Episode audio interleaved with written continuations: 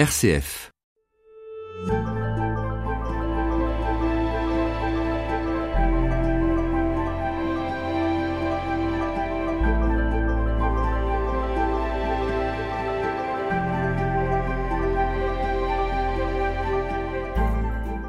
En 1970, Christian Rey s'est réalisé votre vœu le plus cher, rejoindre la petite communauté de frères jésuites installés à Constantine en Algérie.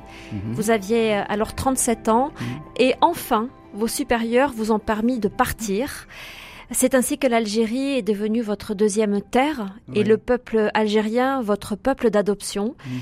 Vous racontez cette expérience dans un livre intitulé Un jésuite en terre d'islam. C'est un livre paru aux éditions Lessus. Bonjour à vous.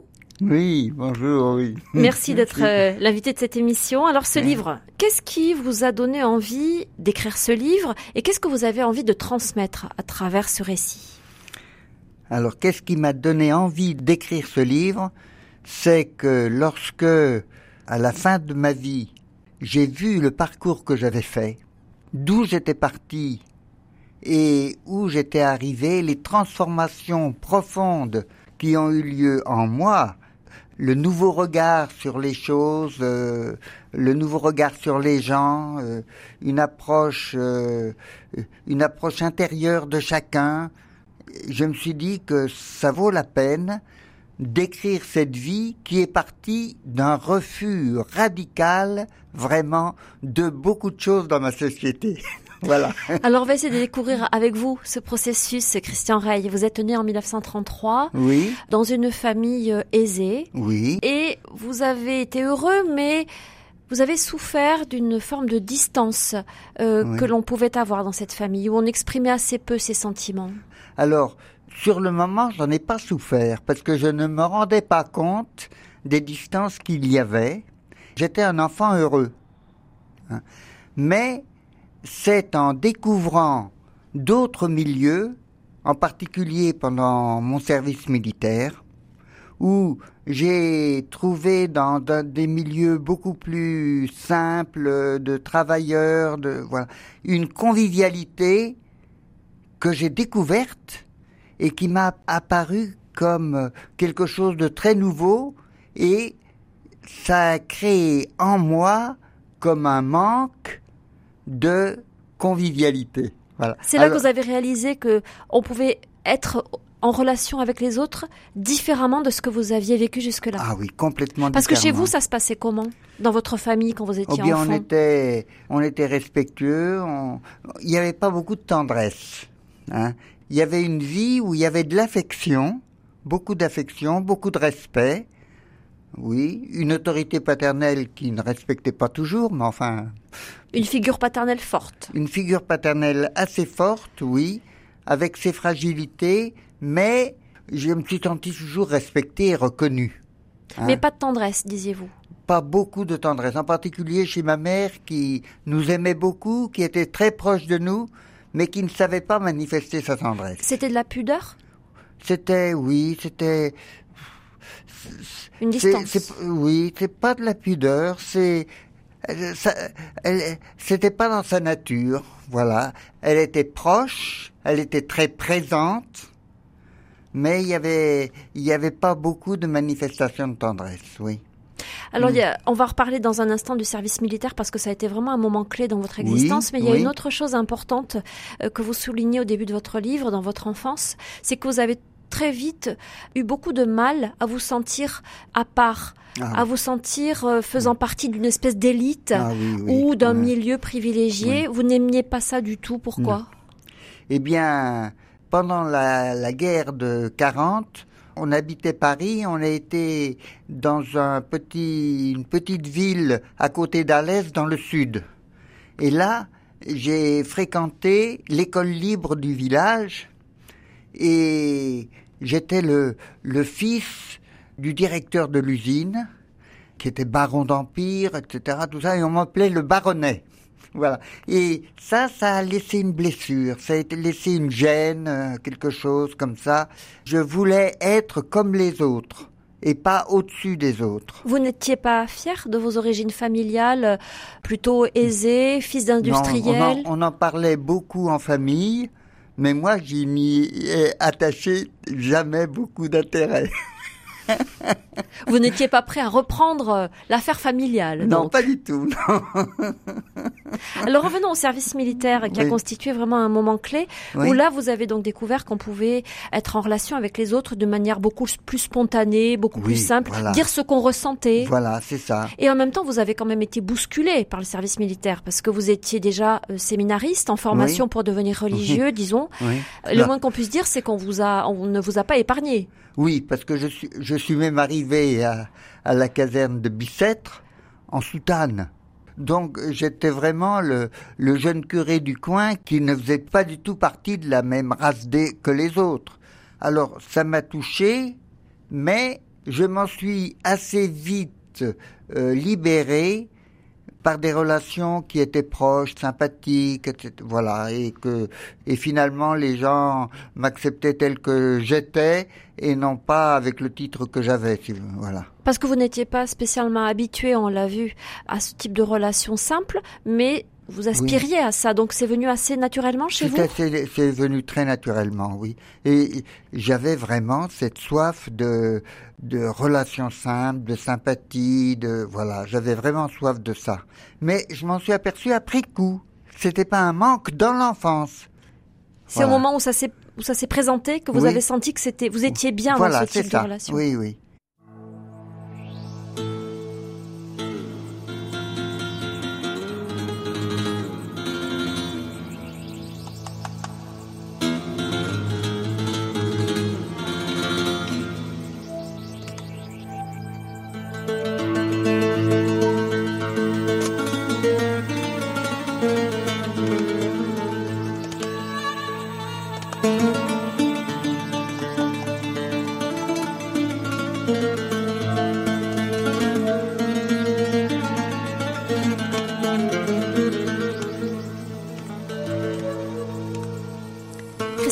Êtes entré chez les Jésuites en 1952. Vous aviez alors 19 ans.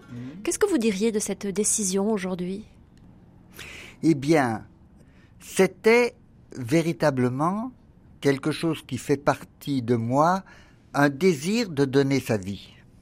Et je le reconnais même maintenant, je, je reconnais que c'était quelque chose euh, euh, euh, qui fait encore partie de moi. hein. Et dans, dans tout ce qui a suivi, la vie devait, devait avoir un sens, devait se... La générosité était quelque chose pour moi qui faisait partie de moi. Je n'en étais c'est pas par fierté, mais parce que j'avais ça en moi. Je désirais donner ma vie. Voilà. Mais Dieu était central dans votre vie? Alors, Dieu, oui, Dieu, enfin, Dieu, le bien, etc., tout ça. Après, ensuite, il y a eu beaucoup de remises en question. Donc, euh, aujourd'hui, je dirais, oui, il y avait un certain Dieu qui était central, une certaine générosité qui était centrale. Voilà, je dirais ça, oui. Vous parlez de remise en question parce que vous avez euh, fait l'expérience que la formation que vous aviez reçue était un peu décalée par rapport à, à la réalité et par rapport à ce que vous découvriez du monde. Ben, C'est-à-dire que cette convivialité découverte pendant mon service militaire, qui était la découverte en même temps que dans ma vie chrétienne, la relation aux autres était une relation essentielle de ma foi, alors à ce moment-là, de fait, euh, Dieu, au départ, était le bien, mais n'était pas forcément l'amour. Et il est devenu ensuite, euh, cet amour et cette convivialité fait partie essentiellement du visage de Dieu qui, qui, qui m'habite, oui. Mais vous parlez de, dans votre livre d'un moment de doute quand même très profond Alors, euh, où mhm. vous avez euh, été à deux doigts de, de tout arrêter. mais oui, Euh, Qu'est-ce qui a fait que vous, vous, vous avez tenu alors que beaucoup, après mai 68, etc., dans ces années-là, euh, sont, sont, Alors, sont partis Oui, alors il y a une chose qui tient peut-être à, à moi et qui n'est pas forcément positive, c'est que je n'acceptais pas de m'être trompé. C'est-à-dire que je ne pouvais pas supposer que la vie que j'avais choisie n'ait pas de sens. Et en plus, chez les jésuites, il y avait une convivialité de relations avec les supérieurs et avec les autres qui faisait partie de cette convivialité que j'avais découverte et à laquelle j'aspirais et que je voulais vivre. Et que par conséquent, je m'étais fait comme objectif de vivre cette convivialité chez les jésuites. Voilà. Et donc vous avez en partie tenu à cause de ça J'ai en partie tenu à cause de ça dans toutes les, les mises en question de, de mai 68. Cette convivialité n'a pas été atteinte. Dieu a été atteint, l'Église a été atteinte, beaucoup de choses ont été atteintes, mais pas la convivialité que j'avais découvert chez les hommes et qui faisait partie essentielle de, de ce qu'est Dieu. Hmm. Les jésuites, c'était une sorte de famille pour vous? Euh, C'était c'était un lieu où les relations étaient vraies. C'était pas le lieu où s'exprimait ma tendresse, mais c'était le lieu où les, les relations étaient vraies. Et cette notion de relation vraie dans la vérité me paraît encore aujourd'hui quelque chose d'essentiel. Qu'est-ce que c'est une relation vraie? Une relation vraie, c'est là où les deux interlocuteurs sentent une harmonie entre eux dans ce qu'ils disent, dans ce qu'ils pensent, ou bien une, une certaine harmonie qui peut contenir des différences, qui peut contenir des désaccords, mais une certaine harmonie. Sans dissimulation? Sans dissimulation, avec une certaine une transparence, oui. Une transparence, oui, qui, me, qui est une chose importante pour moi. Et ça, c'était vrai chez les jésuites alors? Ah oui, oui, ça c'était vrai.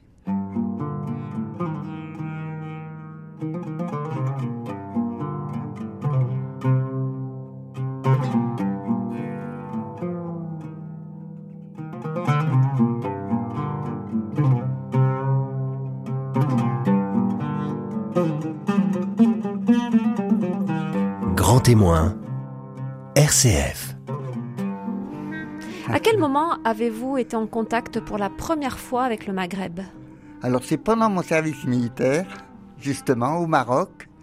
J'étais dans une euh, compagnie de transmission, je m'occupais d'un radar et, de radar et j'avais un camion de dépanneur radar et j'avais avec moi un Marocain un homme très simple qui savait à peine le français avec qui j'ai un peu appris l'arabe, mais c'était un homme avec qui j'ai eu de très très bonnes relations, très fraternelles. Et puis, euh, il y avait, qui habitait la caserne dans laquelle on était, il y avait une vingtaine de Marocains qui étaient là, et j'adorais le soir, après le dîner, passer un moment avec eux, jouer aux cartes, aux dominos, etc. Et voilà. Et avec l'Algérie alors? Alors, l'Algérie, pourquoi l'Algérie? C'est que les jésuites avaient bien un collège au Maroc, mais moi, je voulais pas vivre dans un collège jésuite, je voulais vivre au milieu de, maghrébins. Et ça me disait rien du tout d'être dans une communauté de jésuites qui dirigeait tout, et puis que les Marocains ne, ne soient que les élèves. Ça m'a jamais attiré. Par contre, la vie communautaire en Algérie, euh, vraiment euh, au sein de la population, ça oui. Alors, il y avait une, ville que je connaissais pas, qui était Constantine, où il y avait quatre jésuites qui vivaient au milieu de la vieille ville arabe. Et ça, ça m'a, ça m'a attiré. à quel moment est-ce que vous êtes allé les voir la première fois? Ah bien, après mon retour du Maroc, euh, vers 63, 64, 60, oui, mais qu'est-ce qui fait, selon vous, qu'il y avait quelque chose qui vous attirait à ce point? Vous parlez de ces moments que vous adoriez avec les Marocains, puis après l'Algérie. Euh, mhm. Vous auriez très bien pu rester en France. D'où vous vient cet intérêt Eh bien, euh, c'est la chaleur des relations. La chaleur des relations, la spontanéité des relations, euh, une manière d'être avec les autres où j'avais l'impression que j'étais toujours en apprentissage de quelque chose de nouveau. Est-ce que vous vous sentiez une âme de missionnaire? Ah, Pas du tout, non. Non, pas du tout. Non, c'est pas du tout pour ma foi était ma foi était vécue dans cette convivialité et ça me suffisait. Et ça ne vous a jamais lâché? Et ça m'a jamais lâché. Parce que vous êtes ensuite euh, rentré en France, vous avez été mm. ordonné prêtre, mm. vous avez mm. Occupé diverses fonctions. Oui. Vous avez demandé à apprendre l'arabe. Oui. On vous y a autorisé. Plus ou moins. voilà. Vous avez continué d'aller visiter la communauté d'A- d'Algérie régulièrement. Oui, oui, oui, oui. Et puis à un moment donné, vous avez euh, dit moi je veux, je voudrais aller vivre là-bas. Vous l'avez dit à vos très vite. Très vite. Très vite, à mon retour de, du service militaire, c'était en 59, je crois. J'ai dit à mes supérieurs que je voulais vivre, euh, je voulais aller vivre en Algérie. Il vous a fallu attendre 11 ans pour que ça se fasse. Oui, oui. C'était long?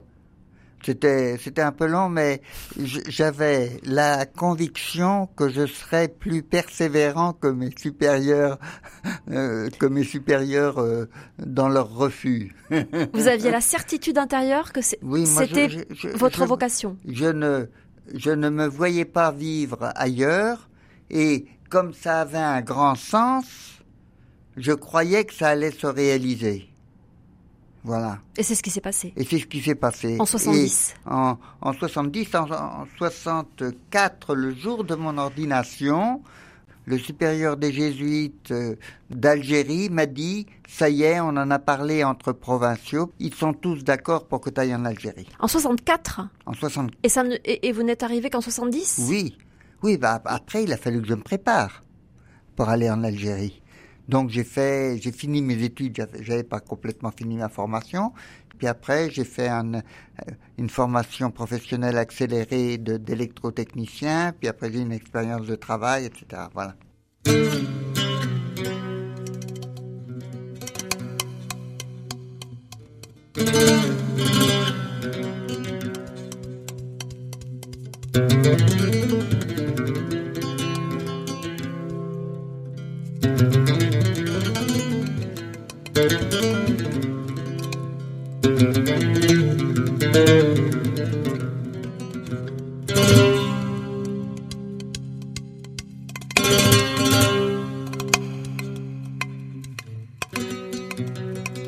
Christian Rey, votre arrivée euh, à Constantine, où vous avez rejoint les quatre frères jésuites Mhm. qui étaient déjà installés sur place, Mhm. ça a été euh, un tournant dans votre vie?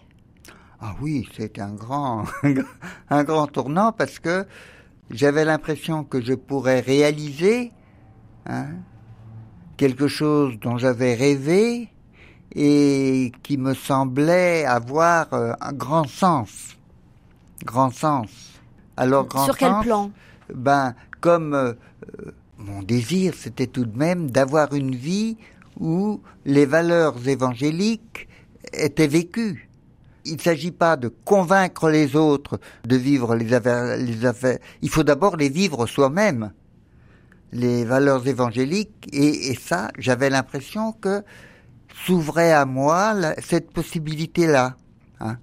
Alors j'ai découvert vraiment euh, beaucoup de choses. J'ai découvert ce qu'était de façon beaucoup plus profonde de, que auparavant dans ma vie, ce qu'était la différence, la différence de culture, la différence de foi, et j'ai trouvé des jeunes qui étaient enthousiasmés par leur vie, euh, médusés par ce qu'ils allaient à vivre. C'était un pays jeune, en plein développement.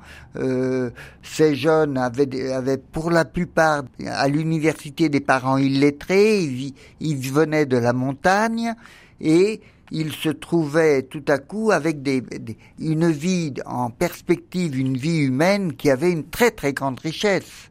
Et ils, le- ils en avaient conscience. Et leur culture, leur foi, tout ce qu'ils étaient, était transformé et mobilisé par cet objectif-là. On était moins de dix ans après l'indépendance? Oui, on était moins, oui, on- alors c'est dans les années 75, soit entre 70 et 80, dans toute cette période-là, qui était la, la décennie qui suivait l'indépendance, euh, vraiment, le, c'était un grand plaisir et une grande joie de vivre avec eux. Vous, vous avez euh, travaillé à l'université pendant très longtemps. Comment Mhm. est-ce que vous étiez perçu à ce moment-là, quelques années, donc euh, après l'indépendance, justement, Alors- comme religieux et comme français? D'abord, je, je m'adressais, j'avais appris assez l'arabe pour toujours m'adresser au personnel de service en arabe.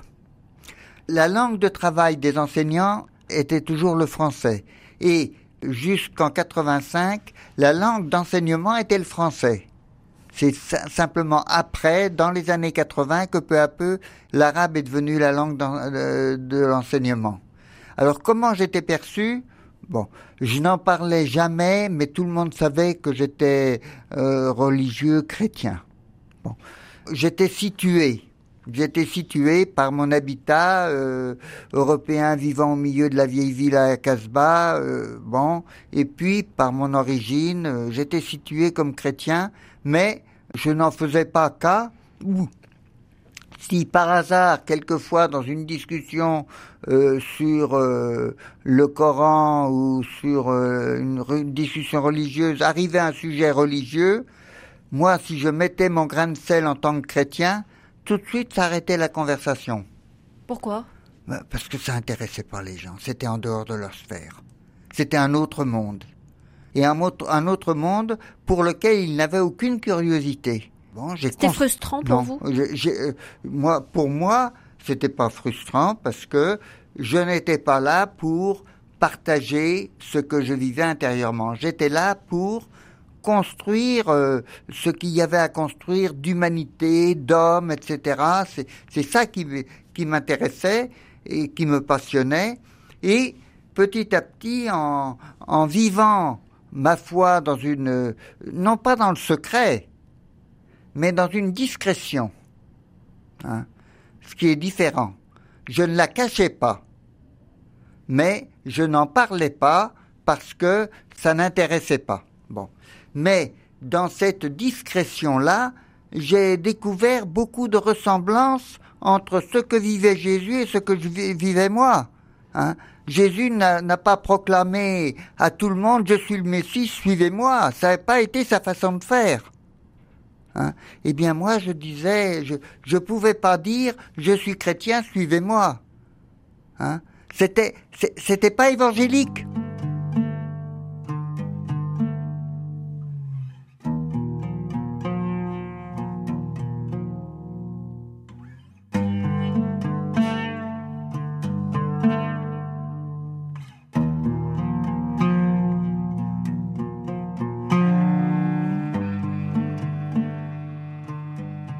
Alors ça, c'est pour euh, votre vie à l'université, dans le milieu professionnel. Oui. Par ailleurs, il y avait la vie communautaire oui. dans cette maison qui était connue à Constantine. qui était repérable, etc. Quel était le sens de la présence de ces cinq jésuites, du coup, dans la vieille ville? Oui, enfin, quatre ou cinq. Euh, quatre. Euh, on était quatre, j'en ai rejoint trois, donc on était quatre avec moi.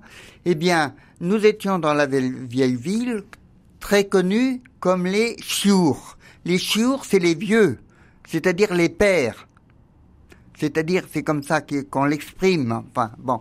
Et les gens avaient beaucoup de sympathie pour nous, beaucoup. À quoi est-ce qu'ils le manifestaient? Oh ben par l'accueil, par l'interpellation, quand on se disait bonjour, etc. Il y avait, il y avait pas de distance. Il y avait même, dans les années 70, est venu vivre une famille algérienne dans notre maison. Il y avait trois ou quatre pièces pour elle, pour leur repas, etc. Mais ils partageaient la même cour. Et ça faisait que notre maison était plus transparente pour les gens de l'extérieur parce qu'ils pouvaient demander comment nous vivions. Hein? Il n'y avait pas de distance et avec les commerçants, avec euh, hein, c'est un quartier très euh, vivant, très animé? Ah oui, c'est un très commerçant parce que pendant les heures de la journée, à 10 heures, on mettait 5 minutes pour faire 20 mètres. Tellement il y avait de monde. Parce qu'il y avait plein de petites tables qui vendaient euh, des tas de des chaussures, des sous-vêtements, etc. Tout ça. Dans, dans, une rue très étroite? Dans une rue qui faisait 1 mètre 50. la voiture, on la garait à 300 mètres de la maison. Voilà. Donc c'est un quartier très très populaire, oui, très populaire. Et la porte de la maison était tout le temps ouverte parce que la cour intérieure servait de, de lieu de stock pour ces marchands. C'est-à-dire que n'importe qui pouvait entrer, aller, venir. Oui, alors il y a une fois un, un, Algérien qui était proviseur de lycée qui est, qui est venu nous voir, qui nous a dit mais enfin votre porte est ouverte, c'est dangereux, etc. on lui a répondu, mais ceux qui font notre sécurité, c'est ceux qui sont à la porte. C'est eux qui savent qui vient ou qui vient pas. Nous, on n'est pas au courant. Mais avec eux, on est vraiment très tranquille. Et vous n'avez jamais eu de problème? On n'a jamais eu de problème. Jamais. Jamais, jamais de vol. Jamais. Non, je me souviens pas qu'il y ait eu un seul vol dans la maison. Donc vous étiez vraiment très intégré dans ce paysage on était intégrés dans la population, vraiment, oui. Et quelles étaient vos relations avec euh, la communauté chrétienne de Constantine et peut-être même plus largement d'Algérie? Alors, la communauté chrétienne d'Algérie, quand je suis arrivé en 70, elle était composée surtout de coopérants, et nous ne nous en occupions pas beaucoup. Il y avait des prêtres qui étaient là, qui, qui, qui s'en occupaient, et nous-mêmes, nous avions le sentiment que notre mission, d'une certaine façon entre guillemets, était au milieu des Algériens pour faire grandir ce pays. C'était ça notre mission. Alors, on, on dire, mais enfin, qu'est-ce qu'a à faire l'Évangile et l'Église là-dedans? Eh bien, l'Église était au service de l'humanité de ce pays-là, et elle le reste. Et c'était d'une certaine façon un peu prophétique par rapport à ce que dit le pape François aujourd'hui, où nous vivons de nos frontières. Concrètement, ça voulait dire quoi que l'Église était au service de ce pays? Eh bien, ça, ça voulait dire que euh, les membres de notre communauté, dans le lieu où ils travaillaient... Ils travaillaient tous? Oui, ils travaillaient tous et on c'était important parce que nous pouvions échanger euh, beaucoup sur les, les ce que nous ne comprenions pas ou nos difficultés de relation, etc. Bon, mais euh, chacun était là où il était au service de l'humanité des gens euh, qui habitaient les gens là où ils étaient et faire grandir ce qui habitait en eux et faire grandir l'homme. Eh bien, c'est évangélique? C'est évangélique. On, fait grandir l'homme dans la liberté, dans sa pleine stature, dans la relation aux autres, dans, un, dans une ouverture aux autres. Mais ne pas pouvoir parler du Christ quand on est chrétien, est-ce que à un moment donné, ça n'est pas une limite quand même dans l'exercice en question? Eh bien, est-ce qu'on ne parlait pas du Christ en faisant comme ça? Moi, je, je, crois que euh, parler du Christ euh, euh, trop vite, eh bien, peut-être qu'on le déforme. D'ailleurs, Jésus voulait pas qu'on parle de lui. Quand les foules, quand les foules l'entouraient et, se précipitaient sur lui, il partait dans la montagne pour rejoindre son père et pour dire bah, qu'est-ce qu'il faut que je fasse avec tout ça? Hein? Et il devait se demander comment, comment tous ces gens-là qui me suivent vont arriver à vivre cette vie intérieure avec le Père. Donc votre témoignage de chrétien, c'était mm. plus votre manière d'être que ce que vous disiez? Mais oui. Alors, la manière d'être est très importante. La manière d'être, vraiment, être, euh, la, la, façon dont nous sommes ouverts aux autres est, est identique à la façon dont nous sommes ouverts à Dieu. Voilà.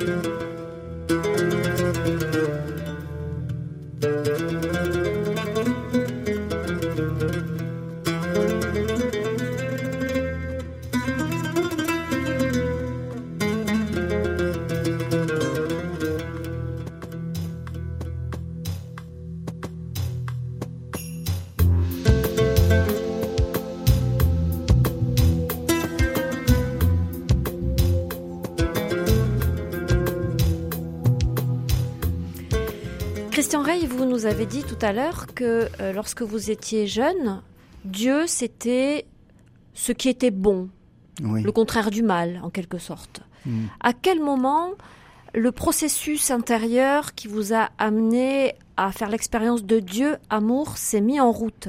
À quel moment vous avez fait cette expérience-là? Ben, je l'ai fait assez vite. Déjà au service militaire, ça a été, ça a été un grand, un, un grand choc qui m'a orienté vers là. Mais pour que je puisse découvrir que Dieu est aussi tendresse, ça a été beaucoup plus tard. Et je crois que c'est la tendresse naturelle des Algériens qui me l'ont fait découvrir. Qu'est-ce que c'est cette tendresse naturelle des Algériens? Eh bien, c'est leur euh, leur accueil, leur euh, leur spontanéité, leur leur délicatesse quand euh, quand on on a l'impression qu'ils ont un sens pour découvrir ce dont vous avez besoin. Il y a il y a une une sorte de présence à l'autre qui est très très intense et qui se manifeste par des gestes, par des expressions, par des sourires, par voilà.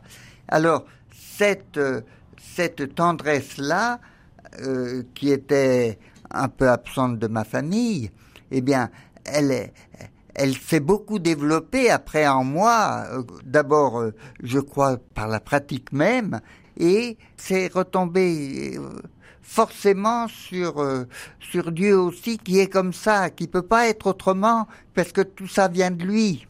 Mais c'est quand même vos années algériennes qui ont ah oui accentuer cette, ce penchant-là. Ah oui, oui, oui. Est-ce que ça veut dire que les Algériens vous ont en quelque sorte converti? Ah ben oui, mais j'ai beaucoup reçu d'eux. Ah ben ils m'ont, ils m'ont, ça veut dire que ils m'ont, ils m'ont fait découvrir euh, des dimensions de mon humanité que je n'avais pas, et forcément des dimensions de, de Dieu à l'intérieur de Dieu que je ne percevais pas. Pourtant, ils n'ont pas la même foi, ils n'ont pas la même pratique. Alors, ils n'ont pas la même pratique, je dirais. Ils n'ont pas la même pratique. Mais, mais, les jeunes que j'ai rencontrés quand, qui avaient 20 ans à l'université, qui étaient tellement enflammés pour leur pays, je m'étais dit à ce moment-là, mais enfin, euh, ces gens qui, qui font, qui intègrent leur foi à tout leur élan vital, eh bien, ça m'apparaît être des gens qui sont ce que nous nous appelons dans notre langage euh, religieux des, des sauvés. C'est-à-dire que c'est des gens qui se réalisent pleinement avec Dieu et qui reçoivent de Dieu cela. Mais alors comment euh, on se situe quand on fait ce genre d'expérience en tant que chrétien si celui qui est musulman, qui n'a pas la même religion que moi, est sauvé et, se déploie parfaitement, enfin complètement, à travers sa foi. Oui, ben, ça vous euh, réjouit. on se réjouit. On se réjouit beaucoup avec eux et on va pouvoir collaborer avec eux encore plus en ayant encore plus de choses communes. Hein. Et la vérité de nos relations et la transparence entre nous vont être toute une richesse. Mais si je veux les, les, les rendre comme moi et chercher à ce qu'ils soient le même que moi, alors là, je fais, je, je, je fais une erreur. Je fais une erreur de, euh, je, je sais pas comment appeler ça, mais, mais je, je me prends pour le centre, alors que le centre, c'est entre nous. Au milieu. Au milieu, entre nous. Et, c'est ça qui est important. Hein. Est-ce que euh, les musulmans et la façon dont ils vivent leur foi, leur pratique, vous ont bousculé, vous, dans votre foi chrétienne? Est-ce qu'à un moment donné, vous avez été euh, un peu euh, mis en difficulté intérieurement par rapport à ça? C'est-à-dire que j'ai jamais voulu devenir musulman, en fait. Non, j'ai été très proche d'eux, je les ai beaucoup admirés, mais j'ai jamais voulu être musulman. Pourquoi? Hein? Pourquoi si on va au bout de la logique Pourquoi pas? Pourquoi? Bah, Parce que mes racines sont là.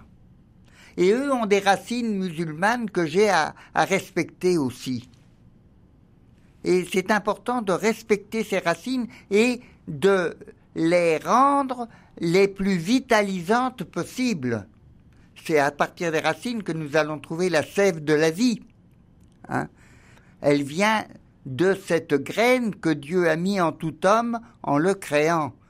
Et le reconnaître, c'est la vraie foi. C'est-à-dire? Eh bien, le reconnaître ses racines et reconnaître que notre existence, nous la recevons complètement de Dieu. C'est ce que est venu nous révéler Jésus.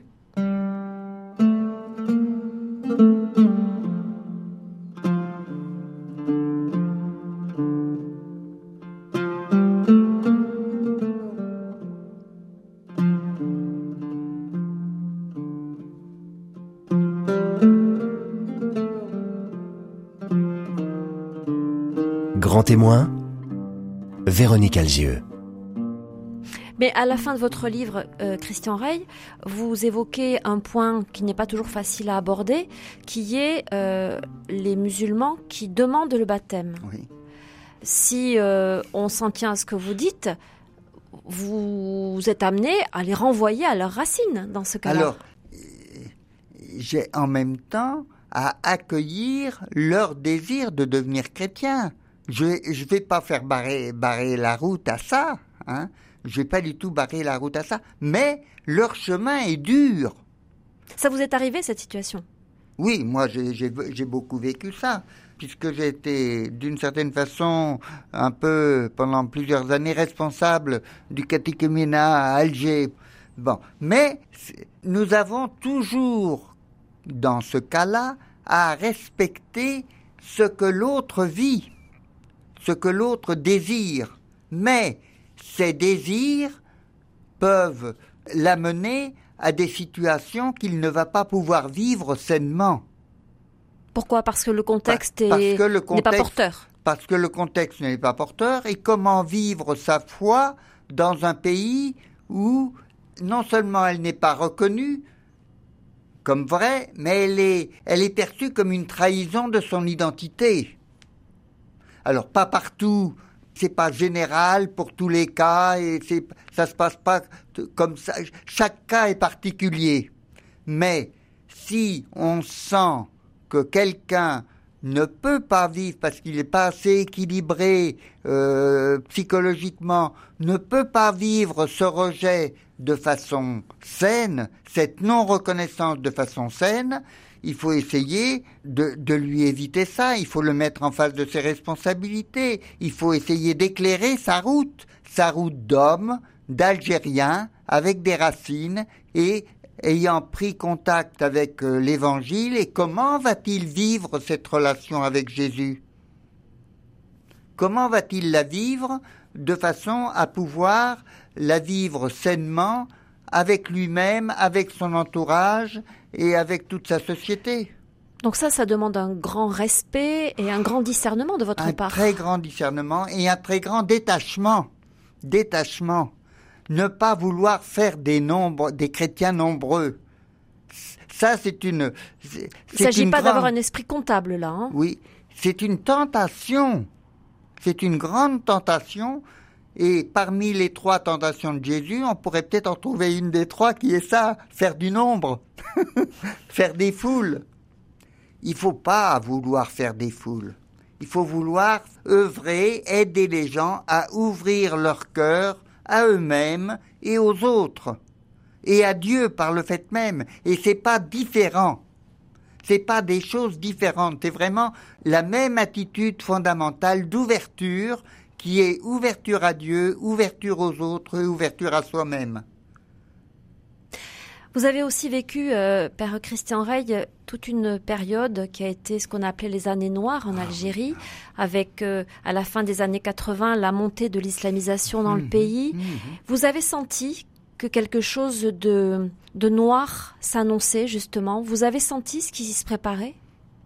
Bien, on le sentait sans l'imaginer quand on voit ce qu'ont été les années noires et qu'on voit comment on a vécu dans les années 80, puisque les années noires c'était les années 90, comment j'ai vécu les années 80, je ne, je ne pouvais pas imaginer dans les années 80 qu'il pourrait y avoir les années noires. Il y avait vraiment une, montée de l'islamisme fondamental qui commençait à prendre racine euh, à partir de la mort de Boumedienne À partir de la mort de Boumedienne, oui. Et puis, euh, il y a eu, après, après la mort de Boumedienne, cette ouverture de Chadli qui a ouvert les portes à la consommation et qui a été l'ouverture au, Dieu de la consommation. Mhm. Vous dites que c'est euh, à ce moment-là que un lien religieux est venu remplacer le lien national, le lien social du pays. C'est la religion qui est devenue la, cohésion de cette, de société. Mhm. Oui, euh, peut-être, mais je dirais que euh, l'élan euh, politique et de développement ayant été un peu cassé par Chadli, il ne restait plus que la religion d'une certaine façon. Et les gens se sont, retranchés d'une certaine façon sur la religion. Et la religion est devenue à ce moment-là, grâce à des, à des étrangers qui venaient d'Arabie saoudite ou d'Égypte, elle est devenue un islam fondamentaliste. Tout ça, ça a mis le, peuple dans des contraintes et comme dans une prison idéologique.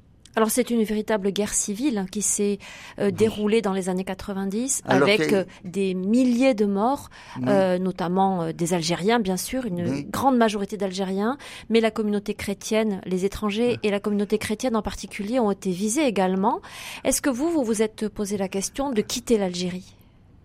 Alors d'abord, je, ne, je, je m'excuse, mais je, ne, je dirais que il y a eu à peu près 200 000 morts algériens et il y a eu 19 euh, chrétiens qui ont été tués. Hein. Alors au point c'est important de, oui, la proportion est quand même à souligner. La proportion est énorme. Et lorsque l'on parle des 19 chrétiens hein, qui ont été assassinés aux Algériens, ça les blesse parce qu'ils disent et, les 200 000, nos 200 000, qu'est-ce que vous en faites? Qui sont morts parce qu'ils croyaient à leur idéal de justice, des magistrats, des journalistes, des, sociologues, des gens qui avaient une haute idée de l'Algérie et qui ont été ciblés à cause de leurs idées? Qu'est-ce que vous en faites de ces gens-là, de, ces, de ces milliers, de, plusieurs cent, de, 200, 200 000 Qu'est-ce que vous faites de tous ces gens-là devant vos 19 à vous? Hommes, femmes et enfants. Hommes, femmes et enfants, oui, alors oui, c'est ça. Et puis des massacres entiers, etc. Bon, alors, euh, de fait, euh, euh, moi, j'ai jamais eu envie de, de quitter l'Algérie parce que mes relations étaient là, tandis que mes relations en France étaient, étaient très ténues elles étaient très faibles, très petites. Votre vie était là-bas. ma vie était là-bas, ma vie était avec eux. Et, et vivre avec eux ces, ces déchirements qui les, qui les déchiraient eux, eh bien, c'était ma seule façon de donner un sens à ma vie. Il n'y en avait pas d'autre. Et dans une famille, il y avait un, un gars du fils qui était dans la montagne et qui avait pris le maquis, et un autre qui était policier, et un autre qui était magistrat. Alors, les familles étaient, déchirées, et elles étaient déchirées à un tel point que il ne pouvait, il n'y avait plus de parole possible. Et ça reste, ça reste ça, une blessure très grande dans l'Algérie qui est d'abord un peuple blessé, un peuple qui a besoin d'être écouté, d'être aimé, d'être de, de façon à ce qu'il puisse exprimer ce qui est inexprimable pour lui et qui est incroyable parce qu'il ne pouvait pas imaginer que sa société allait devenir comme ça. Il vous en parle à vous de ça? Oui, il y en a qui m'en parlent, oui, oui, oui. Mais il faut du temps. Même moi, je, il faut, il faut, il faut du temps. Il faut passer du temps pour qu'on puisse en parler. Et c'est une très grande, une très grande douleur. Très Il faut beaucoup de compassion. Et je sens que c'est un peuple qui a besoin de compassion.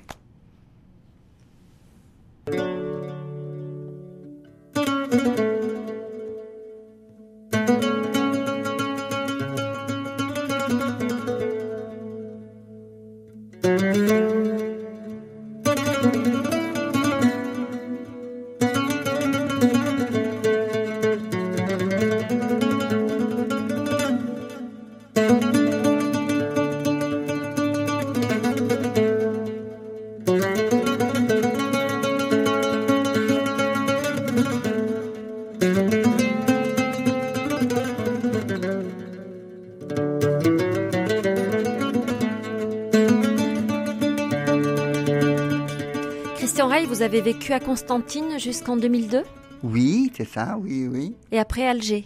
Et après Alger, oui. Qu'est-ce que vous faites maintenant euh, là-bas, à Alger Vous vivez toujours là-bas hein? Alors, je vis toujours à Alger. J'ai découvert à Alger une vie tout à fait nouvelle. je dirais, une vie un peu d'ermite. c'est curieux. Enfin, je... Après la, la, le quartier très animé dont vous nous avez parlé tout à l'heure? J'ai pris à Alger euh, la responsabilité d'un centre euh, spirituel que j'ai appelé centre de ressourcement. Hein, et qui est juste euh, autour des périphériques d'Alger. Bensmen. Bensmen. Hein, et j'ai voulu, alors, euh, j'ai voulu redonner vie, un peu une vie à ce centre qui se, euh, qui sortait des années noires en 2002, et redonner un peu une vie en en faisant un centre où, alors, c'est vraiment un idéal, mais où chrétiens et musulmans tout homme pouvait venir se retrouver un peu lui-même et se ressourcer.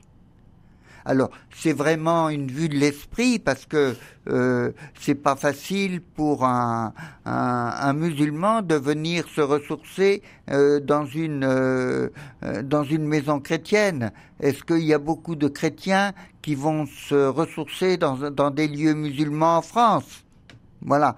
Alors, il faut poser les choses euh, complètement euh, avec, Autrement. Euh, avec, une, avec toute la réciprocité possible. Mais, mais dans ce centre de, de ressourcement à Bensmen, euh, a travaillé depuis, depuis le début des années 90 une, une, animatrice de, relations humaines qui faisait des séances de, de, de, découverte de soi et de découverte de nos relations aux autres dans des, dans sessions qui duraient cinq jours et euh, qui se passaient en groupe et qui faisaient beaucoup, euh, euh, qui transformaient beaucoup les gens. C'est toujours vrai aujourd'hui? Alors, c'est toujours vrai aujourd'hui, mais les animatrices sont algériennes. Hein, et euh, il y a toujours cette... Euh, et ça, ça transformait complètement les relations, euh, les, les, la personnalité des gens. Voilà, C'était vraiment admirable comme, comme conversion.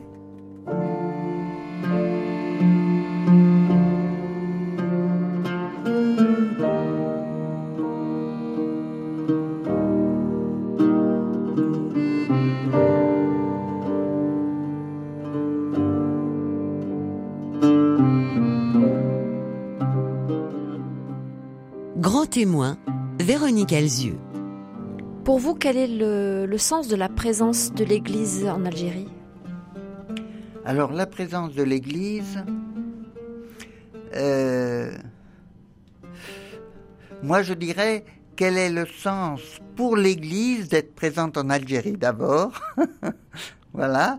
Alors, pour l'Église, c'est de vivre une mission où elle reçoit tout de ses frontières des gens qui ne sont pas chrétiens, elle reçoit sa vie, elle reçoit ses richesses, elle les reçoit de, elle les reçoit de l'extérieur. Et ça met l'Église dans une position de, discrétion qui est admirable et, et je crois qui est une dimension qui devrait être toujours essentiel à l'Église partout dans tous les pays. Je crois que de plus en plus, par exemple en, Europe où, la déchristianisation a fait beaucoup de progrès, eh bien, cette attitude de l'Église, elle n'est pas incomprise. Mais euh, au contraire, certains vous diraient peut-être que dans ce genre de situation, une affirmation de ce qu'on est, euh, des manifestations explicites, claires et visibles auraient euh, toute leur raison d'être et seraient justifiées. Oui, mais le, le problème, c'est que nous avons une histoire. L'islam a une histoire, l'Église a une histoire. Hein.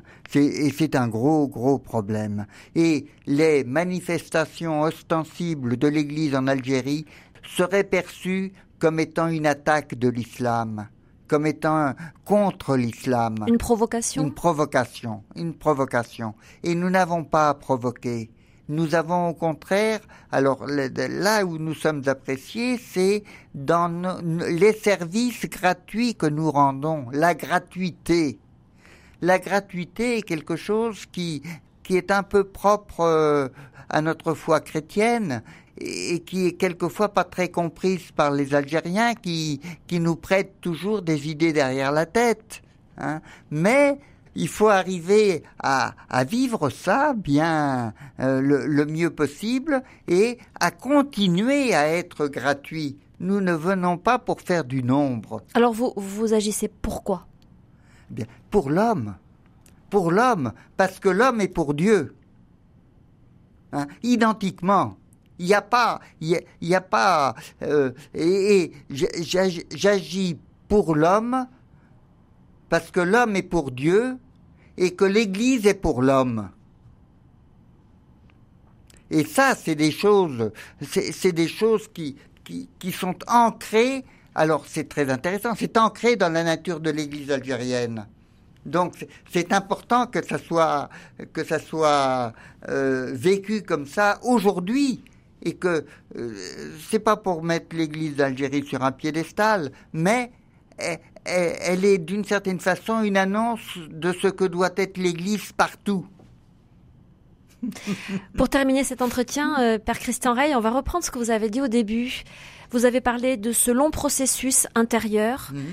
Que vous avez euh, découvert, qui a mûri et euh, qui a fait que vous avez rejeté, qui faisait qu'au début vous rejetiez un certain nombre de choses dans le monde et dans la vie qui mhm. ne vous convenaient pas. Mhm. Si vous deviez résumer en quelques mots cette idée. D'abord, qu'est-ce qui ne vous convenait pas? Qu'est-ce que vous avez rejeté? Et ensuite, qu'est-ce que vous avez trouvé?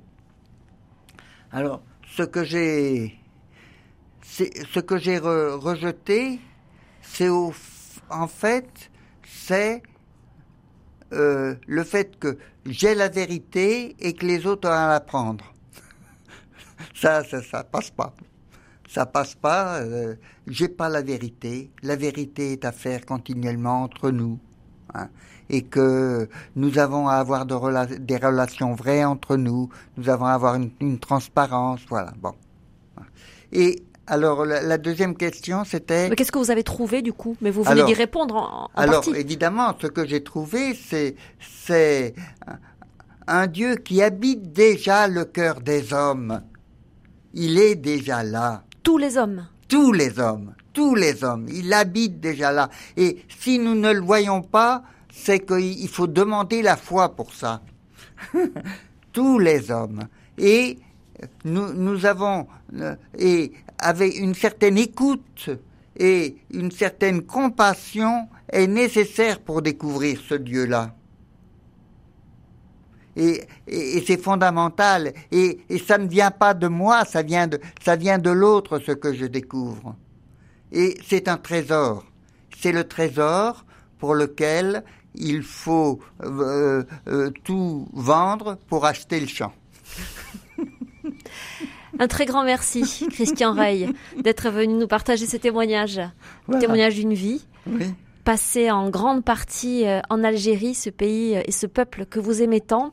Les auditeurs peuvent retrouver euh, le récit de votre vie que vous avez écrit dans un livre intitulé Un jésuite en terre d'islam que vous avez dans les mains là. C'est un livre qui est paru aux éditions Lessius. Encore un très grand merci à vous. Et puis bon retour en Algérie. Et merci à Pierre-Henri Paget qui était à la technique.